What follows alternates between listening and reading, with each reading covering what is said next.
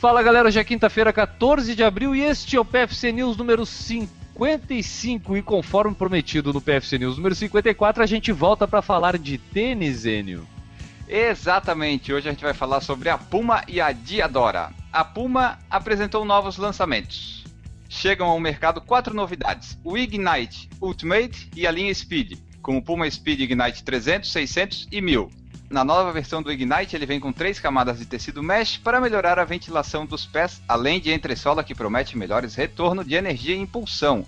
Ele está disponível em quatro cores. O modelo pesa um incrível peso levíssimo de 323 gramas, tem drop quase nada de 12 milímetros e é indicado para corredores com pisada neutra. O preço é de R$ 699,90. Já a linha Speed traz a tecnologia Ignite na entressola e a Everfit no cabedal para proporcionar um melhor encaixe. Os modelos são Puma Ignite 300, com menor amortecimento da categoria, drop de 8mm 233 gramas e preço de R$ 399,90.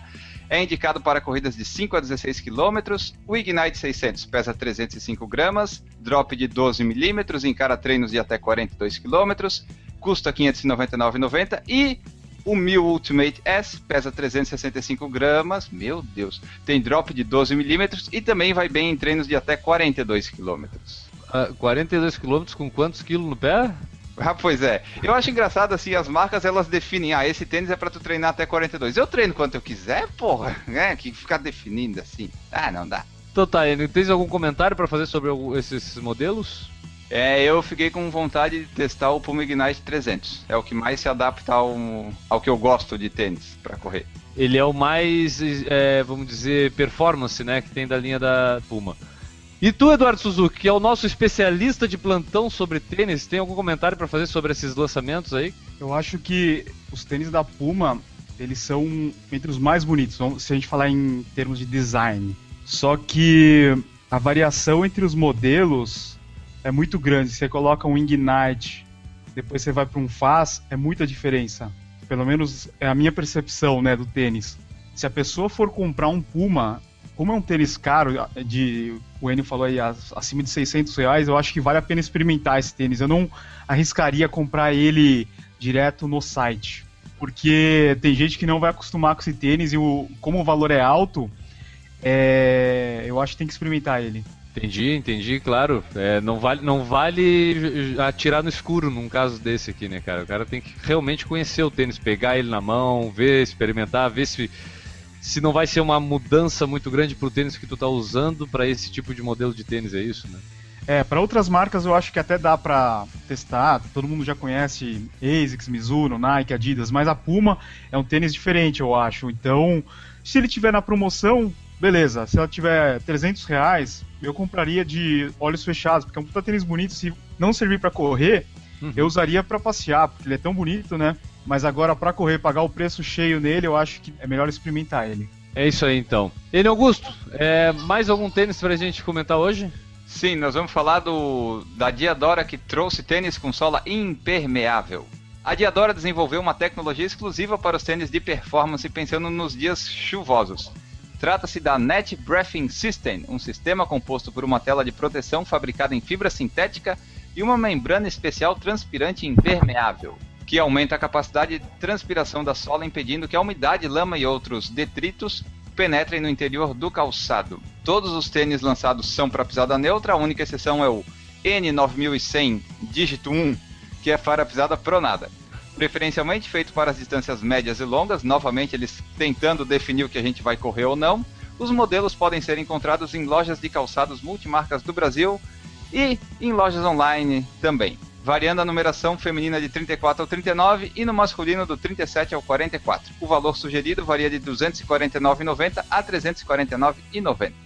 Olha só, cara, a Diadora com tênis de corrida. Eu, pelo menos, não tinha conhecimento, fiquei surpreendido aqui. Fala pra gente, Eduardo, como é que é essa história? A Diadora já tem uma tradição? Eu que não conhecia ou ela tá realmente entrando nesse mercado? A Diadora ela tem uma tradição em outros esportes, como tênis, futebol, né? E na corrida eles estão começando agora, principalmente aqui no Brasil, é... eles estão entrando com uma linha mais barata de tênis, né? Eu confesso que eu não tenho muita experiência correndo com os tênis da Diadora, eu só recebi um tênis que a, que a Diodora me mandou. Eu achei. o tênis. é... O tênis a gente já entendeu. O tênis, o tênis, o tênis me surpreendeu pela questão assim de porra, que merda que é essa? Ele não quer falar mal porque senão ele não recebe mais tênis da Diadora. Não, não, não, a, gente, a gente que não recebe nada fala. o Eduardo Suzuki pensou da seguinte forma: Porra, que merda de tênis que me mandaram! que foi essa? Foi isso não, ou não foi? Eu ele? acho assim, eu foi acho assim, ele foi. Eduardo, tu fica quieto senão tu te compromete. ele, foi isso que ele pensou ou não foi ele? Mas foi, assim, como é que estão fazendo tênis de corrida? Volta pro tênis. Volta a fazer chuteira, porra. É. Me, mandaram refugo. tá, tá, agora falando sério, cara, só... falando sério. Tu teve contato com um único tênis, então, deles, né? Tu, tu, chegou a correr com esse tênis? Eu cheguei a correr com ele. E é, se arrependeu gente... eternamente. Não, não, a gente. Não, falando sério agora. Tá. A gente percebe que a tecnologia dele é inferior às outras marcas, né? Que já tem mais tradição no mercado.